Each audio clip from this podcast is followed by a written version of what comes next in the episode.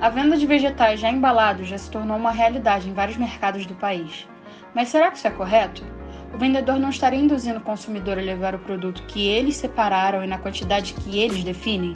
Procurada pelo Dia, a advogada Marcele Loyola afirmou que não há nenhuma ilegalidade na venda de produtos frescos, como verduras, legumes e frutas embalados mas é importante ficar atento para casos de abuso. Loyola afirma que, embora seja comum acreditar que os consumidores podem distinguir se um produto fresco está adequado para o consumo apenas pela aparência, dispensando a necessidade de colocar datas de validade nas embalagens de frutas e legumes, existem situações em que essas embalagens escondem itens que já estão parcialmente inadequados, o que constitui uma prática abusiva.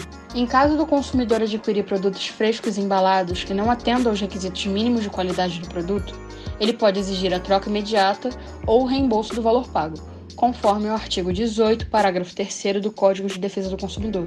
Saiba mais em odia.com.br.